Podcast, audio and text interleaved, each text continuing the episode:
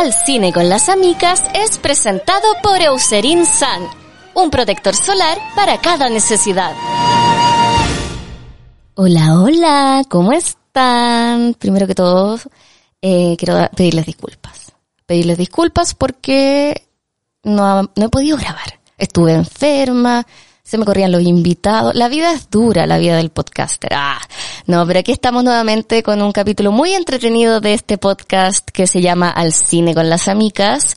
Un capítulo muy particular porque el invitado es muy particular. Vamos a hablar de una película clásica, sobre todo para los que amamos la ciencia ficción y como persona que fue criada en este mundo del cine gracias a los gustos de mi padre, quería invitarlo y hablar de 2001 Odisea con el, en el espacio. Hoy que ando trabada. Últimamente ando muy trabada en los podcasts. Pero bueno, antes de comenzar quiero darle un aplauso a Eucerin que siempre nos acompaña, pero esta vez con Eucerin San, por favor, un gran aplauso a sus protectores solares. Ay, casi se me cae el micrófono. Eucerin San que nos acompaña desde ahora en adelante en el cine con las amigas. No sé si ustedes sabían, pero cuando escribí ah, mi libro de skincare, eh, una de las cosas que más me llamó la atención de lo que decían los dermatólogos es que el único producto efectivamente anti-age o anti-edad, entre comillas, es el protector solar. ¿Por qué? Porque los signos que relacionamos con la edad, que se ven manifestados en la piel, el más típico son las arruguitas.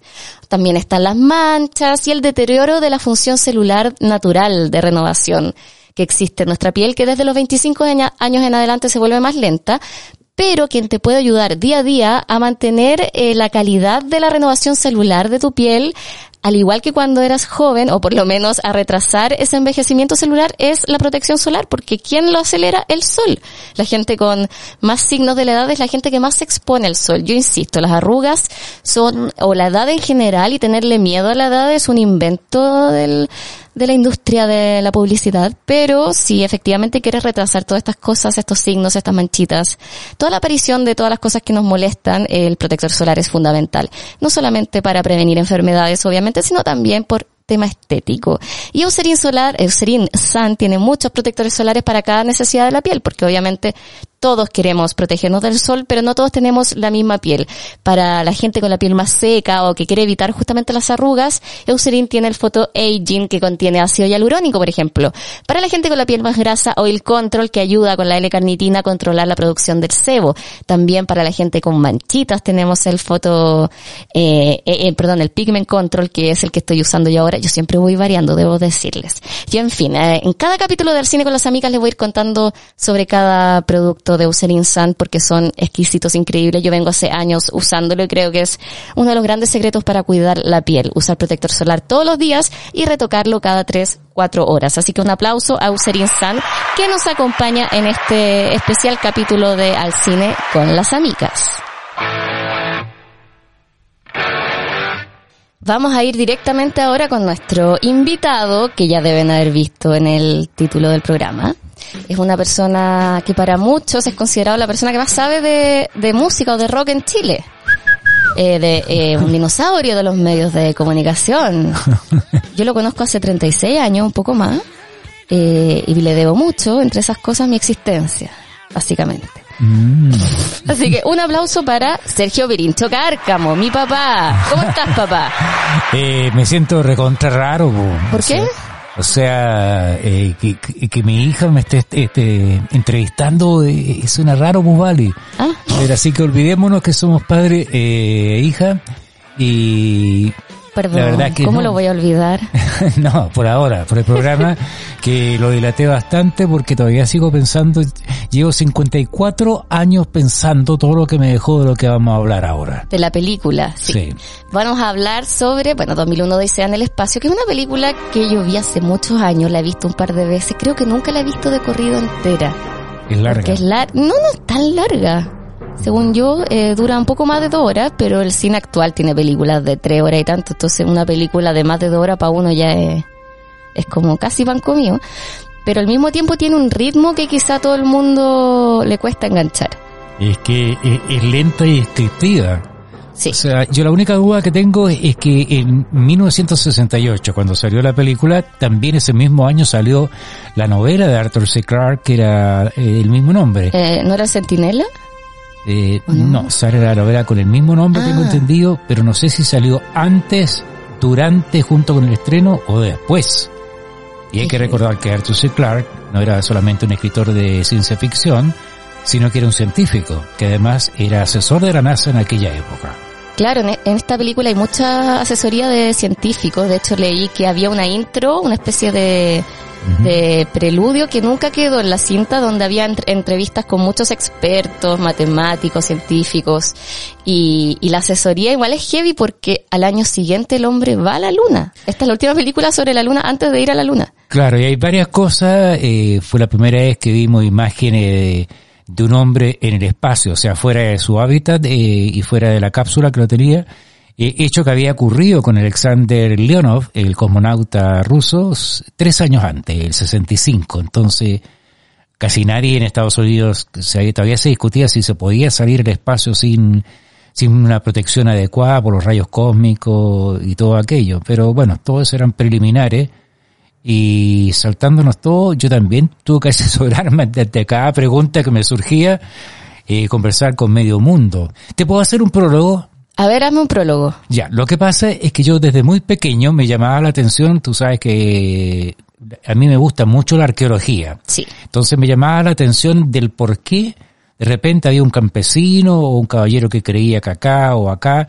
Eh, la cuestión es que hacía un hoyito en la tierra y de repente se encontraba con los restos de una casa, después empezaron a agrandar el hoyito y era un pueblo o una ciudad incluso y hasta encontrar los restos de una civilización que no estaba dentro de los cánones históricos, encontrar, pero siempre bajo tierra. Entonces la pregunta que me hacía yo, si hasta los fósiles de los dinosaurios estaban eh, bajo tierra y fosilizados de mucho tiempo antes, ¿de dónde salió la tierra que la cubría? O sea, claro. Porque polvo del espacio. Eso era, o sea, el doctor Massa lo ha dicho bastante este último tiempo. Y yo estuve Mi enemigo, José Massa una maravilla, él es muy didáctico por lo más. Fíjate que eh, anualmente eh, aproximadamente 80.000 80.000 toneladas de polvo del espacio caen sobre la Tierra. Conclusión, la Tierra debe estar cada vez más gordita. Sí, es como una. Oh. gordita y por eso, bueno, y todo lo que cae en materia de polvo, meteorito y todo eso, 80.000 toneladas, eh, son como, tienen todas las mismas características y y los elementos químicos que conforman la vida. Así que esos eh, rayados que dicen que... Como la teoría de la panspermia, que es que... que la plantearon los griegos hace mucho, mucho Es la teoría de que la vida se origina de algo externo que llegó a través de un meteorito, de algo que cayó en la Tierra. La panspermia dirigida es la teoría de que lo hicieron a propósito. Claro, ¿y quién la hizo a propósito? Los teóricos de los antiguos astronautas dicen que, ah, no, eso ya es harina de otro costal. Esos son unos obsesivos mentirosos de rayados. Bueno, el, el asunto es que eh, dentro de todas esas cuestiones, hecha esa aclaración, la película en sí misma es una maravilla, con todo lo minucioso que es Stanley Kubrick, eh, los detallitos, toda la construcción de la nave, eh, un detalle muy particular que en la nave él tiene una atmósfera artificial, o sea, no necesita estar pegado, eh, porque la nave va girando en el espacio, entonces crea una, especie de gravedad, una especie de gravedad artificial y de oxígeno, o sea, una atmósfera artificial completa similar a la Tierra. Entonces, eh, la película en sí misma es una maravilla en cuanto a la estética y todo aquello. Eh, usaron lentes especiales que habían construido en la NASA, muchas cosas proporcionadas por la NASA y sus conversaciones con todos estos científicos, que fue, bueno, la película me gustó. Eh, como es un poco lenta y descriptiva, al estilo de Kubrick y otras de sus películas, y, o cinema, dijo cinematografía, bien digo, eh, pasó la he visto más de 10 veces, creo yo, y me empezó a despertar duda un montón de cosas. Existe un monolito, sé que aparece al comienzo, eh, son cuatro monolitos. Según son cuatro, pero será el mismo en distintos periodos. Claro, y vamos pensando, entonces yo también me hice asesorar por primero por un cura que yo le dije que eh, en un principio ah, por un ah, cura sí hablando de esto le dije que Dios no existe me ah, dijo, piola claro entonces eh, cura y pruébame tú verbalmente que existe. Me dijo bueno si tú crees que no existe Dios estás negando la existencia de Dios no no puede negar algo que no existe o sea a, nivel lenguaje existe Porque se tiene una etimología, una, palabra para definirlo. Pero fue el primer enredo, entonces fui a hablar con unos teólogos y otros curas, sacerdotes, incluso obispos. Tuve la suerte de preguntarle su opinión sobre el concepto, para así llamemos Dios. Eh, eh, si, ¿En qué crees tú? ¿Crees en un palo de fósforo, en la cuestión? Bueno, eso es Dios. Ya, ya, pero por ejemplo, yo no creo en las matemáticas porque nunca las he visto. Ah, no, creo en el aire tampoco. claro, porque no lo he visto. Ah. La verdad es que yo no creo en nada porque soy ciego. Oh. ya, bueno, pero después me bajó la duda eh, con la antropología por los primeros monos que aparecen ahí, que son monos, simios. Eh, eh, bueno, con arqueólogos, con psiquiatras, psicólogos, cada vez que me surgía una pregunta tenía la suerte de tener amigas o amigos al alcance que me podían aclarar mis dudas y enredarme más y, plantearme nuevas dudas. Entonces, si vamos comenzando, el primer monolito no estaba, no existía. ¿El de los monos? Claro. Eh, apareció de repente en una noche. Sí, pues. Una noche bien oscura. Y los simios tuvieron miedo. Estaban asustados porque había como un zumbido. Eh, no sé si han visto la película, recuerden, y se protegen los unos los otros. O sea, había en los simios una cierta capacidad de, del miedo a lo desconocido, que es algo más o menos... Que lo tenemos hasta el día de hoy. Que lo tenemos hasta el día de hoy, no se nos ha quitado eso. Posteriormente, al día siguiente, los monos o simios se acercan y ven el monolito y uno lo toca. Y, y el siguiente paso es que los monos van donde siempre iban a conseguir agua, que había un río donde al otro lado había otro tribu o grupo de monos que iban a lo mismo, entonces se disputaban el derecho probablemente a quien bebía primero eh, el agua. Pero el, el, mono protagonista, el que tocó el monolito, de repente se pone de pie. Se eh, yergue y se pone de pie y, en esa parada toma un hueso, un pedazo de hueso. Y empieza a pegarle a todo. empieza a pegarle primero al jefe de los otros monos y lo mata. A ver, ¿para qué te voy a decir qué me contó? ¿Para qué dar nombre y cuestiones así? Sino que hay algunos que me decían que eso es un guiño. Ah, a ver, primero, eh, que eh, ese monolito tuvo la capacidad de activarle ciertos niveles de conciencia, otros me decían que era el Espíritu Santo. Claro, puede haber muchas interpretaciones de qué es lo que gatilla que los monos pasen de ser monos a... En cuatro patas a dos patas. Y, y, que hay un guiño también a, ese nivel, ese instinto de pelear, de matar incluso, eh, que tenemos los seres humanos, eh, y, es un guiño al asesinato de Caín a Abel. Ah. está, lleno de guiños así. El cine de, de, los 60 es como full guiños de todo y más que abierto a la interpretación también había muchas mucho cine dirigido a dar cierto tipo de mensaje, sobre todo por el contexto político también. Mucho en lo que, sobre todo en los grandes directores italianos como Fellini. Sí, que tú me hiciste ver de muy chica. Sí, perdona. Traumas. Sí, pero Pasolini fue el que te afectó a ti un poco. Sí, viejo cerdo. Ah. No, eh, Fellini también está lleno de, de guiño, un mensaje que el aparatito que estaba puesto arriba de la mesa por el lado ya tenía cierta significación en relación con... Es lo mismo que va haciendo en el desarrollo de la película entonces mi primera duda fue eso. Y la segunda, eh, si el monolito, a ver, vamos por otros guiños. Eh, de ahí la música es maravillosa porque te golpea de inmediato, porque... Tiene a todos los Strauss, padre e hijo. Igual que este no, podcast. No, no, no, son padre e hijo. No, bueno. No, bueno, te explico. eh, los después de matar con ese hueso lo tira al aire, ¿te acuerdas? Empieza a tirar y se ve una rueda espacial, una estación espacial que está girando en el aire y una nave que está saliendo, pero que no es una nave. Es, como un hotel. claro, es como el transbordador que ya quedó de lado, pero a la vez es una nave de pasajeros. Es una nave de pasajeros porque va un grupo de señores que yo al primera vez que vi la película creí que eran científicos. Y es como Elon Musk ah, llevando gente. Eso es lo que pensé. Pero tenía una etiqueta, ese transbordador, digamos, que no tenía atmósfera, pero sí tenía oxígeno como los aviones comúnmente, y no tenía fuerza de gravedad, porque la, chica que lo atiende, la, la zafata que llaman, o la auxiliar de vuelo, tenía unas botas con magnéticas parece, porque te acuerdas que aparece. Sí, pues para sostenerse. claro. Y, y, decía Panam, en esa época. Que era, es como haber dicho eh, LAN Chile. claro, era pero era la más importante del mundo, la línea aérea más importante del mundo. Entonces él supone, y ahí se cayó, que Panam iba a seguir creciendo con el tiempo. No, pero era, podría haber sido cualquier otra empresa. Se refería a que era una empresa privada de transporte de pasajeros. Bueno, yo pensé inmediatamente, como sabía que era de ciencia ficción, que estos caballeros que venían conversando cualquier lecera, incluso hablando con, con su familia en la Tierra, eran científicos, pero no, eran empresarios, sí que lo que dijiste de Elon Musk sí, eh, es verdad, porque van a la Luna porque descubrieron algo raro en la Luna y cuando llegan eh, hay un tremendo hoyo. No, era una excavación arqueológica, indudablemente era una operación eh, minera.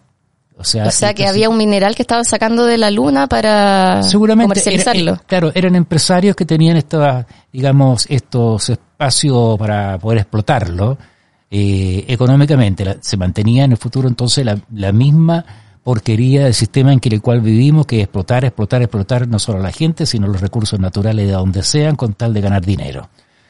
Y bueno, ahí de repente tocan, aparece, lo que habían encontrado era un monolito, que nos, igual a que vimos en la Tierra. La música eh, eh, tiene un factor muy importante porque cuando el hueso empieza a girar eh, en el espacio y convertirse en esta estación espacial, se escucha la, música de Así habló Zaratustra. Que una vez me dio crisis de pánico escuchándola en la calle. ¿Porque la asociaste con qué? Yo no sé, fue como una sensación quizá de vacío, estaba en la calle y y me empezó a latir, me asusté, me latía el corazón y miraba, estaba en Aguasanta con San José y miraba para alrededor y pasaban los autos y como que, no sé, sentí que perdí la, la percepción del espacio, y dije, claro, tiene que estar asociado a la película, pero me asusté mucho y me volví corriendo y llorando a la casa.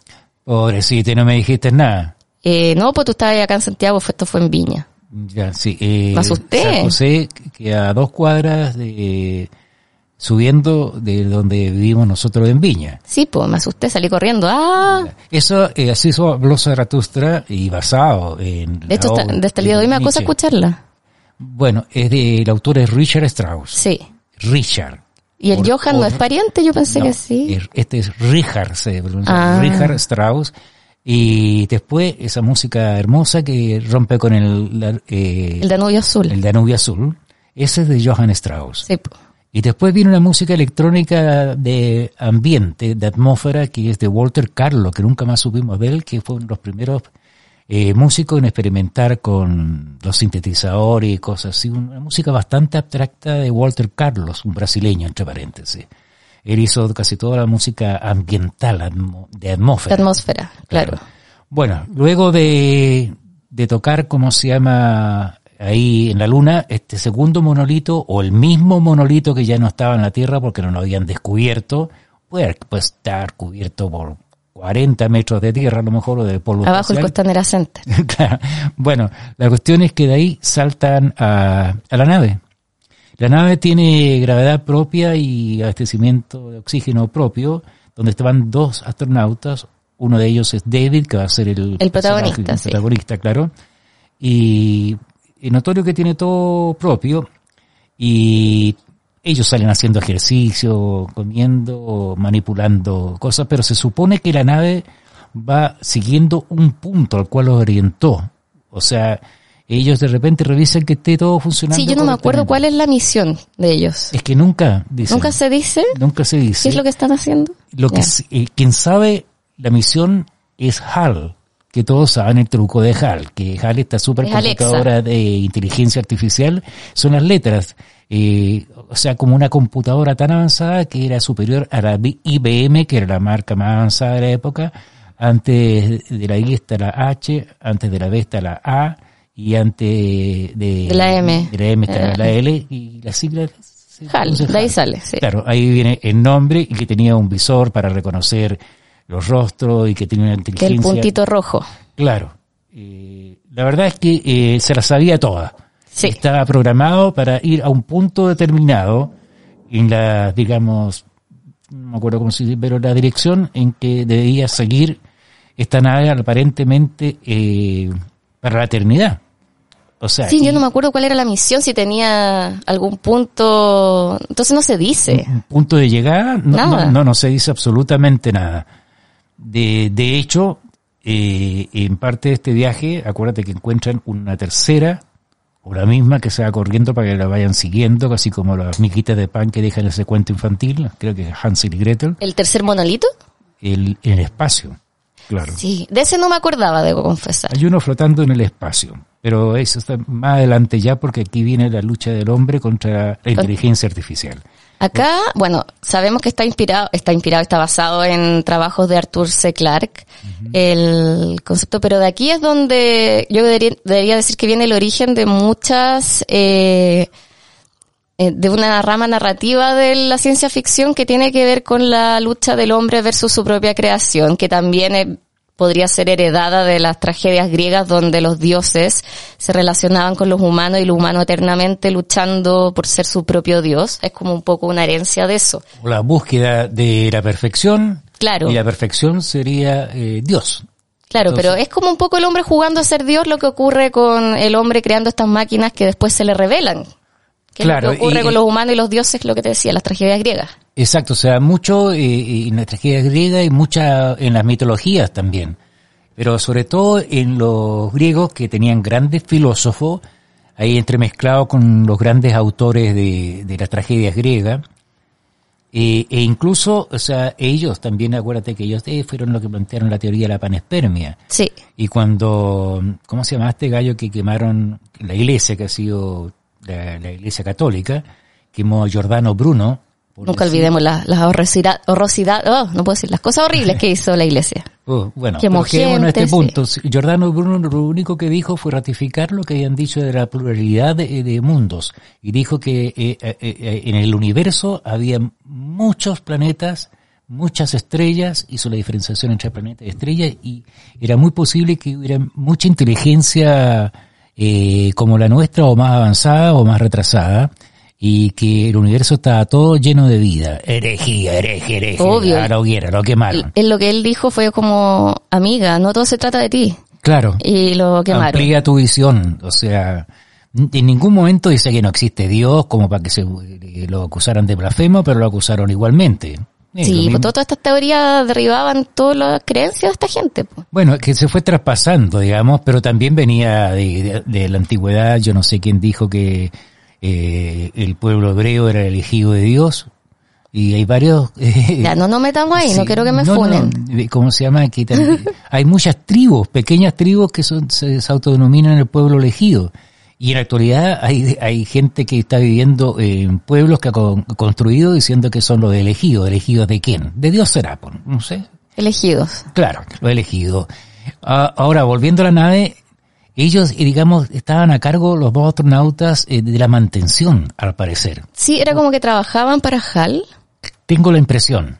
Para HAL que quien dirigía y sabía el objetivo. Y HAL nunca dice cuál es el objetivo. Nunca lo dice. Entonces cuando ellos, que acá estaban simplemente a cargo de la mantención, salen a revisar el exterior de la nave, como lo había hecho tres años antes en una caminata espacial Alexander Leonov, el comandante ruso del cual ah, ya, ellos salen, pero mucha gente no sabía lo, lo, que sucedía en la Unión Soviética, entonces muchos no sabían que había estado 12 minutos un perico dando vuelta en el espacio, fuera de su nave. Y aquí salen los dos y, oh, maravilla, qué increíble. muchos decían, no, no puede ser porque los rayos cósmicos lo matarían, pero ellos estaban haciendo lo suyo. Eh, mantención. Mantención. Cuando HAL elimina uno, le corta esa especie de cordón umbilical que lo unía con la nave, seguramente con oxígeno y también para poder regresar, y trata y logra eh, cortar ese cordón con el de David, que se empieza a convertir ahí ya definitivamente el protagonista porque su porque queda solo. se queda solo pero su espíritu pero los corta porque los, los escucha entre comillas hablar me acuerdo claro o sea eh, le ve el movimiento de la boca y puede leer los labios. leía los labios todo aquello pero eh, según recuerdo algo, porque la, la, película en sí misma me pasa a segundo término con todas las preguntas que me, me despertó eh, cada una de sus escenas o esas cosas raras que llamaban en la época yo y, cada vez que tenía la oportunidad se lo preguntaba a gente más especializada o de mayor cultura en esos aspectos que yo. Pero el asunto es que también trata de eliminarlo, lo, lo corta porque le había leído los labios, lo escuchaba, todo aquello, y encontró que eran innecesarios para la misión que solamente él sabía cuál era, me refiero a Hal, él sabía eh, dónde iba la nave y, y, él sabía para qué y a qué. Entonces, pum, no son necesarios, estos gallos son peligrosos además. Pero no contó con el espíritu de supervivencia que mostraba y evolutivo que tenía cuando eh, la especie humana, al igual que el mono, que fue empezando a crecer, este se la ingenió para encontrar una escotilla y entra y, entra decidido a pagar a Hal. A pagar a Hal. Mira, continuemos eh, en un ratito más. Voy a hacer una pausa porque tenemos que ir a nuestras noticias de la semana con respecto al mundo del cine y ya volvemos. Ya. Démosle un aplauso a Mindy que nos acompaña en esta sección de noticias y les quería contar algo, un mensaje que nos tiene Mindy. ¿Sabían que el director de quien estamos hablando hoy, Stanley Kubrick, se empeñó tanto en que la actriz Verónica Forqué le pusiera la voz en español a la actriz principal del Resplandor y la moldeó tanto que la pobre terminó en un centro psiquiátrico con crisis nerviosa? Luego, previo al estreno de la película 2001, se angustió tanto por la posibilidad de que los extraterrestres llegaran a la Tierra antes del estreno de su película quedara eh, desfasada, por lo que habló con una aseguradora para cubrir el riesgo económico y lo tildaron de loco. Igual amigo, bájele tres cambios. Bueno, en la vida, como en el cine, existe de todo. Por eso tenemos un tip de película, mindy.cl.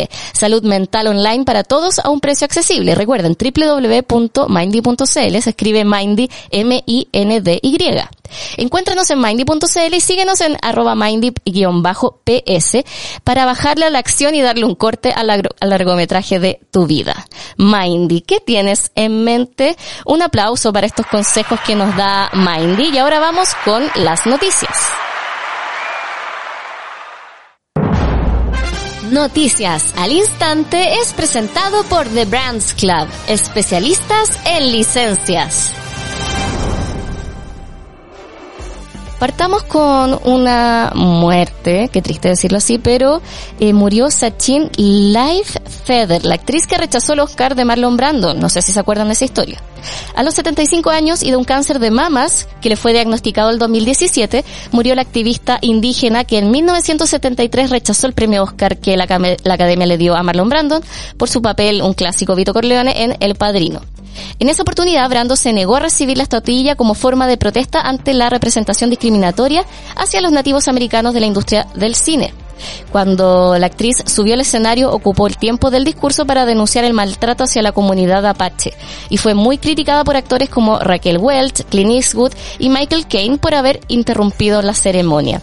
Y en agosto de este año, la Academia de Cine de Hollywood se disculpó públicamente con ella luego de haber sido abucheada en la, en la ceremonia del 73. Momentos históricos del mundo del cine, hay que decirlo.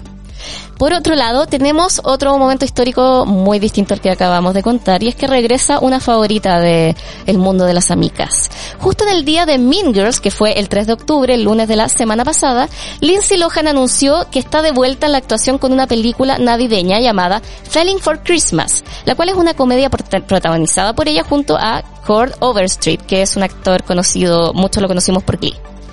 Eh, donde ella va a ser una heredera consentida que acaba de comprometerse y tras un accidente esquiando que la deja amnésica, es acogida por un viudo y su hija en Navidad. La película va a estar disponible desde el 10 de noviembre a través de Netflix y yo ya quiero verla, quiero ver el regreso. Yo vi cuando ella regresó como en, ay, ¿cómo se llamaba? En Elizabeth hablando de la actriz de... No puedo creer que se me olvidó el nombre. Eh, Google, por favor, estoy como Hal, dime Elizabeth Taylor, por supuesto. Ay, Dios mío, mi cerebro. En fin, no la vean, no es muy buena. Por otro lado, tenemos una noticia que ha causado mucha polémica en el mundo de Internet. Esta semana fue estrenada Trick or Treat Scooby-Doo, la nueva película animada de Scooby-Doo que revela un secreto a voces entre los fanáticos de la saga. Es un extracto, en un extracto del film publicado por Variety, Vilma lleva una caja de Scooby galletas y cuando levanta la mirada se encuentra con Coco Diablo, diseñadora de modas y antagonista de la historia. En cuestión de segundos la detective se sonroja e incluso se le nublan los lentes, flechándose a primera vista. Con esta escena, Velma o Vilma confirma su, su sexualidad y sale del closet como lesbiana. Pero este anuncio no viene de la nada. El año 2020, James Gunn, guionista de Scooby-Doo y Scooby-Doo 2, un monstruo suelto, compartió en Twitter que su idea original era que la versión de Vilma presentada por Linda Cardellini fuera una joven abiertamente gay, pero el estudio decidió cambiar esta idea. Y dice lo siguiente. En 2001, Vilma era explícitamente gay en mi guion inicial, pero el estudio siguió diluyéndola y atenuándola, convirtiéndose ambigua luego de la versión estrenada, finalmente teniendo un novio en la secuela. Algo parecido sucedió con el productor Tony Cervone, quien se encargó de la serie animada Mystery Incorporated, donde también se buscó que Vilma fuera descubierta abiertamente su sexualidad a pesar de la relación con Chaggy. Abre comillas. Lo he dicho antes, pero Vilma es en Mystery Incorporated, no es bi, es gay. Siempre planteamos que Vilma actuara un poco fuera del personaje cuando salía con Chaggy porque esta relación no era la adecuada para ella y tenía dificultades tácitas con el porqué. En fin, estamos contentos de que eh, la gente cada vez que sale del closet sea abiertamente aceptada y esperamos que esta polémica por parte de la gente que dice no lo hacen por ser políticamente correctos, asuman que sí, el personaje lo era, ¿cierto? En otras noticias relacionadas con Chile, Netflix reveló el primer adelanto de The Wonder, la nueva película del director chileno Sebastián Lelio, a quien recordamos por Gloria y La Mujer Fantástica, pero protagonizada por una de las actrices más prometedoras de Hollywood, Florence Pugh. Este film es una adaptación del libro homónimo de Emma Donoghue, Donoghue, no sé cómo se dirá, publicado en 2016, que relata el fenómeno de las ayunadoras, mujeres irlandesas que dejaron de comer debido a una extraña creencia religiosa, asegurando que se nutrían con el maná del cielo. Ambientada en Irlanda de 1862, Florence Pugh interpreta en la película Live Right, quien es una enfermera inglesa que viaja hasta un pueblo para conocer a Anna, una joven de 11 años que lleva cuatro meses sin ingerir alimentos y se mantiene en perfecto estado de salud. The Wonder será estrenada en Netflix el 16 de noviembre. Y los lanzamientos ya ahora, que ocurrieron la semana pasada y esta, les cuento el tiro que Crunchyroll estrenó Chainsaw Man, este 11 de octubre. La historia se basa en Denji, un adolescente que heredó deudas de su padre para pagarlas, recolecta cadáveres de demonios hasta que lo asesinan, pero consigue hacer un pacto con un perro demoníaco y renace como Chainsaw Man. Me tinca me gusta esto de de la, el mundo manga y el infierno. Hay muchas series relacionadas con el tema que son muy entretenidos. En Netflix ya se estrenó Conversaciones con Asesinos, la cinta de Jeffrey Dahmer, un documental dividido en tres partes creado por Joe Beringer, que es el director de Conversaciones con Asesinos, que también lleva varios casos reales, y su nuevo trabajo representa grabaciones de audios inéditas con conversaciones entre Dahmer y su equipo de defensa, siguiendo una serie de entrevistas donde el homicida confiesa sus macabros crímenes sin tapujos ofendiendo, ofreciendo una inquietante mirada a una mente trastornada. Hay que decirlo, porque dije ofendiendo, porque la serie que se estrenó hace poco dejó muchas impresiones negativas por parte de la familia de la víctima y personalmente creo que siempre cuando se trate de crímenes reales hay que tener eh, una misión principal que es hacer justicia si es que no se ha hecho o por lo menos dar la perspectiva siempre de las víctimas y mucho respeto hacia ella, que lo que al parecer con la serie no se logró. Personalmente vi la serie eh, Dahmer, eh, no sé, 20 minutos del, la primera, del primer capítulo y no lo soporté mucho, estaba muy cerdo. Pero bueno, si a ustedes eh, les interesa más que las recreaciones, el mundo del documental, he recomendado las cintas de Jeffrey Dahmer. En Movie se estrenó ya Free Chol So Lee, un documental producido por la nominada al Oscar Soo Kim, ganadora del Emmy, Jan Tiersen y Sina Joe. Desentierra una historia tan desconocida como esencial sobre un inmigrante coreano de 20 años que es acusado y condenado racialmente a cadena perpetua por un asesinato de pandillas de Chinatown, que años después da lugar a un movimiento de justicia social sin precedentes que uniría a los asiáticos americanos e inspiraría a una nueva generación de activistas. En Star Plus, ya el 14 de octubre, se estrena Rosalina, un giro fresco y cómico de la clásica historia de Romeo y Julieta, contada desde la óptica de Rosalina, la actriz Caitlin Denver, la prima de Julieta, quien además resulta ser el reciente interés amoroso de Romeo. Está en Star Plus el 14 de octubre.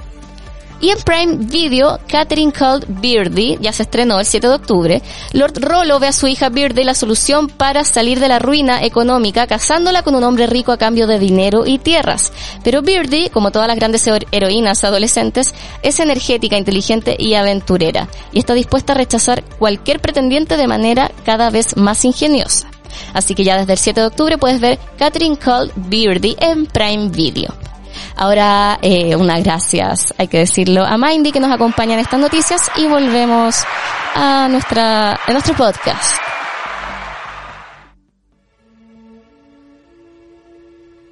Ahora volvemos con 2001 y mi papá. Ah, es raro hablar del futuro cuando se trata de una película que fue supuestamente en el 2001 y ahora estamos en el 2022. ¿Tú sientes que hayan cosas que de verdad se crearon a partir de la película o cosas que predijo la película que ya ocurren? Porque ya lo cachamos que lo de Panam no pasó porque Panam ya no existe como aerolínea. Sí, pero muy pronto tendremos viaje de ese tipo y de hecho... Con eh, Amazon quizá viajemos. bueno, pero de hecho el interés de, de todo esto que están poniendo la cohetería, porque ya no hace cohete eh, la NASA, eh, son empresarios. Sí. O sea, no son, el futuro es privado. Oh. Eh, o, por lo menos quiera apoderarse de los privados, los grandes empresarios del futuro. Y para eso están trabajando. Y están trabajando para colocar una base en la Luna que sirva de lanzamiento para con menos combustible para llegar a Marte y tratar de volver habitable Marte y todo eso. Y, en el fondo es para encontrar nuevos materiales que puedan, o sea, comerciar. En el fondo, bueno, tú sabías que hace unos años hubo una empresa que buscaba gente para una posible tripulación del primer viaje de humanos a Marte. Y tú para inscribirte tienes que pagar no sé cuántos dólares y llenaba ahí un formulario y todo. Y con Simón, mi hermano menor, eh, queríamos llenar ese formulario para irnos a Marte y lo conversábamos súper serio y todo, pero después cachamos que era caro para pedir el formulario y dijimos, no, mejor filo. Y después supimos que era una estafa. Sí, porque... Eh, eh, Casi fuimos estafados. Sí, no, pero la verdad es que estaban pidiendo voluntarios para un viaje sin regreso, para empezar a... Eh, por eso lo conversábamos y lo reflexionamos, cabros huevones. Igual fue divertido. Pero hacen negocio de cualquier cosa, de hecho la estafa, ni hablar de los celulares y los hackers y todo aquello, que siguen avanzando, digamos, en su ya no diría pretensión en su demostración de que pueden dominar el mundo cortando el agua, cortando la luz, todo. ah, claro, sí. Pueden dejar las cosas cuando quieran. Es verdad. Y las pruebas han estado en los últimos tiempos en Chile, donde los ataques ya son diarios a empresas ya de gobierno incluso. Los, los, hackers. Los hackers son cosas serias y peligrosas. Bueno, eh, estamos en la nave. Estamos en la nave. Bueno, hay toda una, la batalla épica entre Hal y David. Pero yo quiero pasar a la parte después que yo creo es la que más te queda pegado. Que es ah. cuando ya David, entre comillas, lo gana. Y queda ahí. Ahí, pues, ¿qué va a hacer del David? Pero espérate. O sea, David no elimina a la inteligencia artificial. El guiño está ahí de lo peligrosa que es al considerarnos un peligro para eh, nuestro planeta, para el lugar donde vamos, que somos peligrosos. Eso es lo que determina la inteligencia artificial y anticipa lo que muchos están temiendo. O sea, se anticipa los peligros de la inteligencia artificial o lo que decían ya en los 60 Louis Powell y Jacques Bergier, el autor de Los Retornos los Brujos, cuidado con el avance de la ciencia sin conciencia. Y eso es lo que tenía Hall. Eh, eh, eh, era, decidía nomás. Y la forma de desarmarlo no es romperlo ni nada, sino que le va sacando las memorias. Sí, es como que le da un ataque de Alzheimer al sacarle las memorias. Y tienen, tengo miedo, le decía, con lo cual trata de mostrar que, es persona que, que es lo mismo que quizás habían sentido los, los simios, los monos, en un comienzo, pero va diciendo, y va perdiendo, distorsionando la voz. me da pena como esa analogía de que una persona deja de ser o una criatura deja de ser sí misma cuando va olvidando quién es, cuando le van sacando la memoria. Buena, buena, buena. Le, borra la memoria y se convierte eh, en algo vacío, en, la nada misma, pero no bota ni se deshace de la memoria, la guarda. No sé en dónde, pero la guarda. Y ahí tú me decías que eh, siguiendo, eh, después se encuentra con una tercera una tercera, el tercer monolito flotando en el espacio. Sí, y, ahí yo dije, ya, ¿qué es esto? Bueno, ahí ya tiene que David haber sabido que tenía que seguir eso, porque me da la impresión de que no saben nunca cuál es la misión. Pero se les quedó, o en este caso al, al astronauta David, se le quedó que tenía que seguir las señales. Y la, nueva señal y que iba en camino era el tercer monolito. Y después viene esa cosa tan especial que algunos dicen que fue que cayó en un hoyo negro, otros dicen que es un agujero de gusano, y es, otros dicen que es un salto cuántico, eh, que van a un universo, llega a un universo paralelo. En esta pieza. Eh, claro, a un universo paralelo, hablando del multiverso, la multiplicidad de universos, etcétera, pero llega a, a otro punto un agujero negro se supone que nos destruiría totalmente y no tendríamos salida. Pero no se sabemos. supone, no sabemos. Todo es teoría. Eh, o sea, todo te teórico y ahí surge la, la, relatividad, que no hay tiempo ni espacio. O sea, lo que hablaba Einstein, que teóricamente lo sabemos, pero no lo hemos podido comprobar. Él dice que puede haber agujeros de gusano que nos trasladan de un, de un punto a otro, pero un punto a otro del tiempo, del espacio o de ambos, claro. Pero se puede curvar. ¿Te acuerdas que habla de eso? De la curvatura del tiempo y del espacio y ahí puede claro. como cuando te muestran que doblan un papelito. papelito claro, y hace un hoyito, y ya. Toda esa historia, esa es la parte en que más te, te, te hace pensar que miércoles es, dónde llegó, eh, más y, allá en el universo que conocemos o a un universo paralelo. En el fondo, ¿qué estaba persiguiendo al perseguir el monolito? ¿Y ese lugar que llegó, existe el tiempo y el espacio? O sea... Pregunta seria. Claro, pues entonces uno no sabe, porque aquí lo que pasa al otro lado está en un dormitorio antiguo, de estilo francés, o sea, o medio de fines del siglo XIX, muy lindo, muy ordenado, pero está el anciano. Está sí, viejito. a mí me da miedo esa parte. Y, y, y, pero también está Dave, el astronauta. O sea, el astronauta también está ahí. O sea, coexisten, pero se ven, aparentemente sí, porque eh, el anciano abre los ojos y ve a Davis, o sea, a través de un cine en un contracampo. Y David ve al anciano, pero Davis sigue haciendo lo que estaba programado también. O sea, es tan robot. Y sigue siendo su misión. Claro. Es tan robot como Hal. Igual, la misma cuestión. Pero, eh, eh, por otro lado, eh, él mismo está muriendo. Y resumiendo un poco, el, el, el, el está el joven y el viejo. Uno igual como estaba antes de entrar a ese agujero y el viejo que estaba muriendo. Para el viejo pasó el tiempo, para el joven no. Primera pregunta. Entonces... Porque el tiempo es relativo, depende de tu punto de vista. Ese lo mismo, es decir, esa, esa, también es la misma conclusión que, que he llegado yo.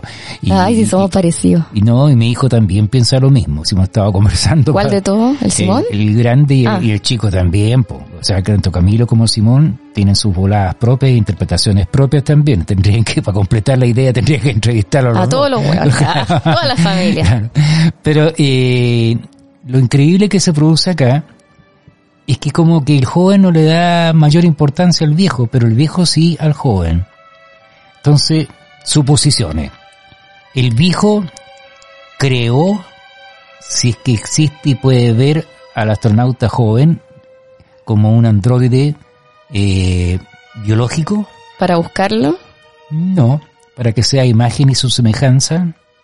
ya, o sea, sería Dios. o aparentemente para ese joven que al parecer no tiene conciencia de lo que está viviendo, solo tiene conciencia de lo que debe hacer. Pero eh, el, astronauta viejo, Se revierte un poco el papel de Hal y el humano. sí, un poquito. Y ahora David joven pasa a ser como Hal, la creación del David viejo. Sí, y a imagen y su semejanza, porque es él cuando joven. Pero el joven, David, ve que está muriendo, tiene conciencia de que está muriendo y que es él mismo el que está muriendo. O quizá David viejo ya vivió eso, entonces se acuerda de haberse visto a él morir, entonces al verse joven dice, ah, me voy a ver morir, porque yo ya una vez me vi morir. Y, Y en es ese momento loop. aparece el cuarto monolito. Sí, ahí yo dije, chua, la voladita. Claro, ¿y son cuatro los monolitos Creo que sí. o es uno que lo pusieron en la Tierra, después lo sacaron a la Luna porque no lo cachamos nunca en la Tierra, Y después lo empezamos a perseguir. claro, y después nos pusieron como un faro para guiarnos a un punto determinado del espacio-tiempo donde no había ni espacio ni tiempo, porque ahí ya está cerrada toda la imagen a ese dormitorio y ese pasadizo por donde anda el David joven. Entonces, si es un androide y lo hizo a su imagen y semejanza, o sea, el viejo sería Dios si tuviera Claro. conciencia. Y puede llegar a adquirir conciencia de sí mismo y que existe o no existe un Dios, el David joven que está ahí. Ahí Oh. preguntas sin respuestas también. Eh, y, o el David joven se devuelve y entiende la misión de que lo que tiene que dejar es eh, poner los monolitos. Poner los monolitos en distintos periodos de la historia para que la gente avance. avance la, la, evolución, entre comillas, del sentir, no solo del pensar, sino el equilibrio entre el sentir y el pensar. Adquirir conciencia de su misma dimensión, de su mismo eh, entorno. Porque, claro, el mono antes de que estuviera el monolito solo sentía miedo, pero no podía racionalizar sus emociones como para hacer algo al respecto. Entonces, cuando toca el monolito, se le activa el cerebro, adquiere conciencia y se puede defender. Pero después la conciencia evoluciona a tal punto que... Crea la inteligencia artificial. No, y deja de reconocer las emociones, pues. Entonces el monolito aparece en periodos como críticos cuando uno u otro está más avanzado. Eh, claro, a medida que la evolución está capacitado como para seguirlo. Porque después David lo encuentra después de haber eh, tenido que sobrevivir a algo también. Igual que el mono cuando sobrevive, a la otra tribu, por decirlo así. Entonces, bueno, el espíritu de sobrevivencia y todas esas cosas se fueron desarrollando, pero lo que eh, la embarramos nuestra actual civilización es que inventamos esa cuestión de que el fin justifica los medios. Horrible. Y, y creo que está equivocado esa cuestión. O sea, los medios son muy importantes para llegar a un fin, un objetivo en que común. Y los medios modifican el fin también. Muchas veces los medios manipulan el, fin. Entonces, eh, y se, me dan un plato de tallerín en la cabeza, pero al final, ya al final, al final, aparece el cuarto monolito y digo, a lo mejor la misión de este nuevo David es ir y dejar estos monolitos en un nuevo espacio-tiempo, en una dimensión paralela, que son donde ya están y donde está comenzando la vida, en un punto que en un momento determinado sea un planeta y sea lo que... Y que se dé la vida. Claro, y se genere vida y que vaya evolucionando por sí mismo con pequeñas ayuditas en determinados momentos. Con la ayuda de mis amigos. Ah, o las amigas. También. Claro. Pero, ¿qué pasa al final? Está muriendo, o sea, esto es lo más resumido que puedo hacer, pues válida. se, se, está muriendo eh, astronauta y al parecer cuando muere es cuando aparece el monolito porque ya está preparado el David joven, el astronauta protagonista, para hacer lo que estábamos conversando ahora. Se aleja la cámara, no se ve la nave, se ve la, el universo o un nuevo universo y la forma en que están ubicadas las estrellas en ese universo forman eh, un feto. Sí, esa parte es como, me acordé del video de, eh, me van a matar, me van a matar. ¿Te acuerdas que había un comercial como en los 90 para en contra del aborto? Que un feto le decía a su mamá, me van a matar, me van a matar. No, no. Perdón, me acordé de eso. Terrible. bueno, pero en todo caso... Y aparece un feto, o sea, el, el universo es tan grande como eh, cada, cada hombre... Está, está por nacer un nuevo universo. Y cada persona es un universo. Ah. Sí, está el, la expansión celular del ser humano que parte desde, sí, desde más pequeñito hasta grande es equivalente. Todo lo que sucede arriba sucede abajo, el macro y el micro. Sí. universo y todo somos de la misma composición, pero se va creando para mí un nuevo universo, un universo paralelo, donde el ciclo de la eternidad se va, como dice la palabra, a repetir eternamente. Y la misión del nuevo David es tomar el toro por las astas y empezar a sembrar, sembrar eh, eh, conciencia un poco. La conciencia, sobre todo la conciencia. Y el astronauta eh, viejo muere en paz y prácticamente siendo eh, Dios. Entonces el viaje, la odisea en el espacio, es encontrarse con uno mismo y sus capacidades ilimitadas que no hemos sabido desarrollar. Y eso explica por qué la aparece así habló Zaratustra como canción, pues, porque es el viaje como del eterno retorno del libro de Zaratustra. De Nietzsche. De Nietzsche. Claro, pues, entonces hay cierta... Ah, ahora lo entendí.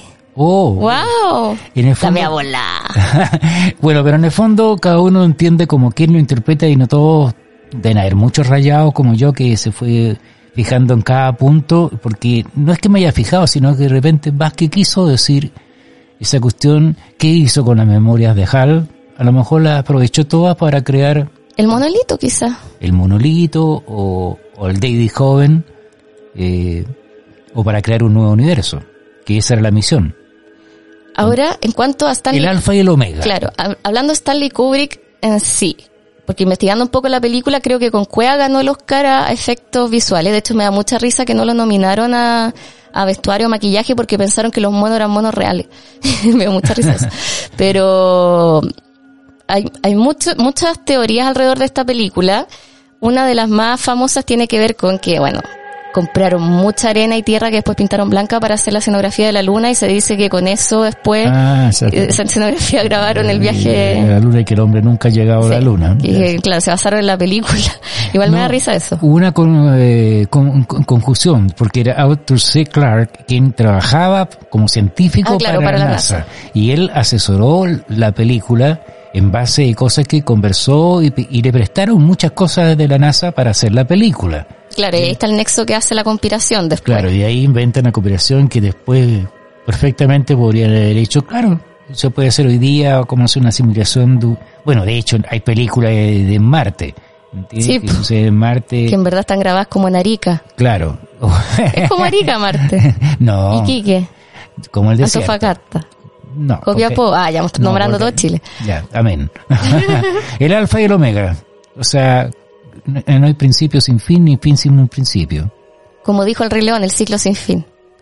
Ya saliste con tu película favorita. No, no es mi película favorita. Pero te gusta recordarse. El Rey León, sí. Hamlet. Sí, claro. ¿Y Hamlet a dónde sacó esa idea? Eh, eh, ¿El Shakespeare? ¿Ese que le dicen? No sé. Oye, ya, pero volviendo a 2001. ¿Por qué te marcó tanto esta película?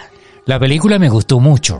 Por me estética, gustó mucho, por, la historia. estética, por todo el asunto como película, cuando la vi. Pero después yo tenía dos grandes amigos y estábamos muy ligados en el cine en esa época, no solo como espectadores, sino que trabajamos en producción. Eh, con el Aldo Francia. Con Aldo, también con otros eh, productores de algunas películas que nos alcanzaron a hacer en Chile de grandes directores extranjeros. Así alcanzamos a trabajar con Costa Gabras, oh. con la película Estado de Sitio, que se refiere eh, a los Tupamaros en Uruguay. Eh, entonces estábamos muy ligados a eso y, teníamos una duda sobre qué tipo de lente usamos y nos enteramos que eran lentes que tenía la NASA para sus naves. O sea, Las que usaron para grabar. Muchas escenas, por ejemplo, la, vista de, de Hal, por ejemplo esos eh, gran angulares, esos ojos de pescado que llamamos, eran lentes facilitados por la NASA. Había eh, cierto tipo de luces también que fueron facilitados por la NASA para lograr cierta luminosidad de tal tipo que no produjera sombra. Y en eso eh, no me alcancé a fijar nunca si acaso había sombra o no dentro de la nave. Al parecer no. Uy, no me acuerdo, tenéis toda la razón. Sí, eh, por lo que recuerdo, no, no recuerdo haber visto sombra dentro de la nave espacial. Eh, y tampoco eh, no era un lugar muy confortable como uno se imagina. Eh, no, era totalmente tecnológica la nave y ellos estaban para la mantención solamente y todo estaba a cargo de esta inteligencia artificial que nos consideró que estábamos de más y no estábamos preparados como él para eh, una misión tan importante como podríamos llamarlo como el encuentro con Dios, con nuestro creador. ¿Ya? Eh, o lo que llamamos creador. O que éramos prescindible para la misión. Porque creo que en un minuto querían apagarlo porque estaba fallando, algo así. Tuvo, tuvo unas fallas también ahí y pensaron, eso fue lo que hablan de fuera de la nave. Sí, pues y ahí la, nave dijo, no, guachito conmigo, no, perrita. Claro, y, ahí fuera. lo cortó, lo dejó afuera. Uno se perdió y David logró envolver y sacar la memoria y chao pescado. Pero ahí siente por primera vez miedo también Hal. Y eso de la inteligencia artificial ¿En qué momento vamos a llegar a Terminator? O sea, ya, ya vivimos con Alexa, con Siri, tú tenías lo que hay Google. Sí. Y... Yo puedo decir algo, yo sé que tú has entrenado a tu inteligencia artificial, porque yo me acuerdo, lo usamos harto para pedirle música. Y tú tienes la costumbre de traducir los títulos de las canciones, entonces se los pedía en español y, Google no lo reconocía, pero ya lleva unos dos años con eso y ahora ya te los reconoce. Yo creo que dijo, ya, este weón no aprendió, yo aprendo. No, aprendí nunca inglés, tengo una pronunciación que un asco. Claro, pero dijo, yo, yo aprendo y ahora te los traduce. Le podéis pedir escalera al cielo y es como, ¿what? Sí, es tu jal. Y, fíjate que Escalera al Cielo es eh, eh, la misma canción que yo conocía como Hasta ir tu, tu Sí, pues y, después de dos años de Spotify diciendo, ya, está hablando este huevón en inglés, en español, dijo, ya, bueno, lo vamos a ayudar, no va a aprender. Me carga cuando me dice, lo siento, pero no te puedo ayudar con eso, pero estoy aprendiendo. De hecho, me dio risa que investigando eh, la película, originalmente la voz de Hal iba a ser eh, una voz femenina y se iba a llamar como Atenea, ponte tú. Te entendí, pero después cambió de actores y encontraron esta voz que era más neutra, suave, que sonaba muy poco amenazante, esa era la idea. Bueno, la inteligencia artificial, como estaba hablando de Alexa o lo que hay Google y todo aquello, es muy suave, poco amenazante, y tú le puedes poner, oh, pero lo estás sapeando todo el tiempo. Es verdad. Sí, pues de repente estoy viendo un partido de fútbol y agarra alguna palabra, escuchando un noticiero y me y me empieza a hablar de, lo que agarró sola. Yo no le he dicho ni OK Google. Y te empieza a hablar lecera. Y sale una lecera nada que ver. ¿Y tú sentís que estás viviendo un poco dentro de HAL cuando te habla? No dentro de HAL. Sé que estoy viviendo eh, en peligro.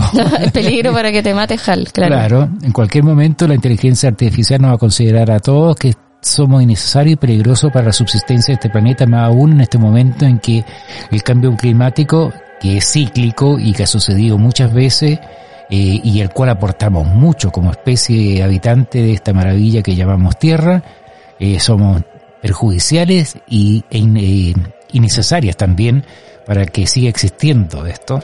Entonces, de repente la inteligencia artificial va a decir, ¿saben que estos llamados agricultores o estos ingenieros que están armando, haciendo armas, o estos mercanchifles que están vendiendo armas. Eh, eh, no, mejor eliminémonos a todos y repliquémonos nosotros que somos perfectos. Oh, ¿y eso mismo habrá dicho el hombre cuando se encontró con Dios? Ah. No sé, porque hay que... ¿Y matamos a Dios cuando nos encontramos perfectos y dijimos no lo necesitamos? Eso puede llegar a pasar, ¿ah? y sí ha pasado en muchos casos también y muchas veces de los griegos que decías tú, pero en los mitos, leyendas, eh, eh, de todos los pueblos originarios sobre todo, que se ha ido perdiendo a través del tiempo las traducciones correctas y la agarran papa a los alienígenas estúpidos. los teóricos, de los antiguos Bueno, que son obsesivos, rayados. Este es un poroto. Seguramente su origen le trajeron los dioses, que nosotros no supimos reconocerlo y eran seres extraterrestres. Y todos usan reloj como Casio, así. Todo, todo, lo, todo lo extraterrestre. ya, no, sí, una, un enreo y que nos saca... A, mí me sirve mucho para desahogarme insultándolo. Sí, me lo pegaste. me pasó bien. Y después como que prefiero el precio de la historia y ver a la Chumli estafando gente. Sí. Eh, el precio de la historia también me sirve para insultarlos por avaros, negociantes, sí. Se están cagando la gente. Sí, de todas maneras. Pero eh, al final la pregunta vuelve a ser, eh, ¿Llegaremos a ser nosotros como especie el dios de algún mundo? O no, no te digo un gurú que tenga muchos, ¿cómo se llama?, seguidores, sino que, ¿qué, qué, es lo que es Dios? ¿Qué es? ¿Tú crees en el gran robot? Dios es eh, un creador que crea... Eh, la autocreación, autorregeneración. También puede ser. Pero yo lo veo como un creador, claro, de mundos, de vida. En ese aspecto, eh, el humano es un Dios para algo. Cuando es padre es un Dios para un niño.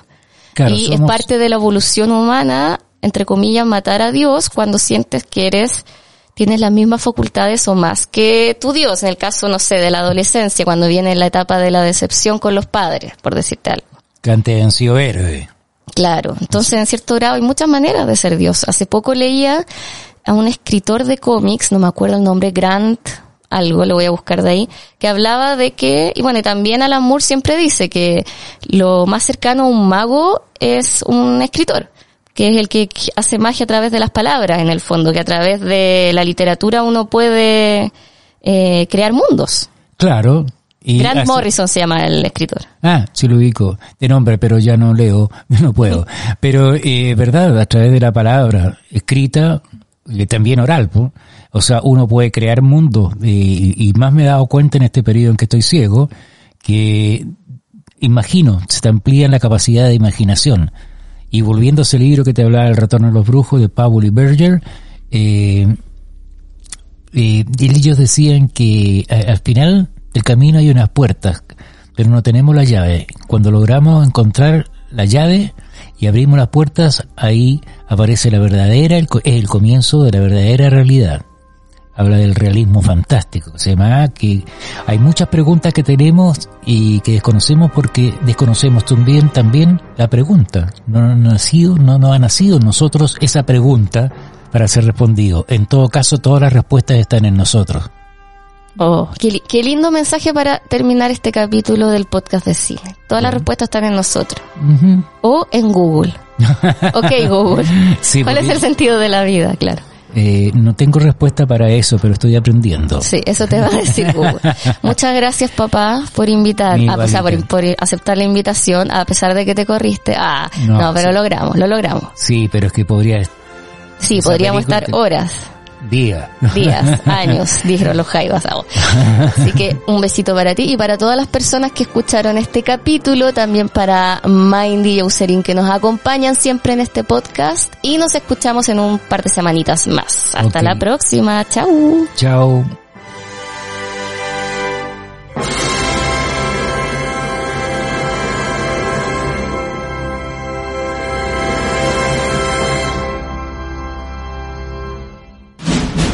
Al cine con las amigas fue presentado por Eucerin Sun, un protector solar para cada necesidad.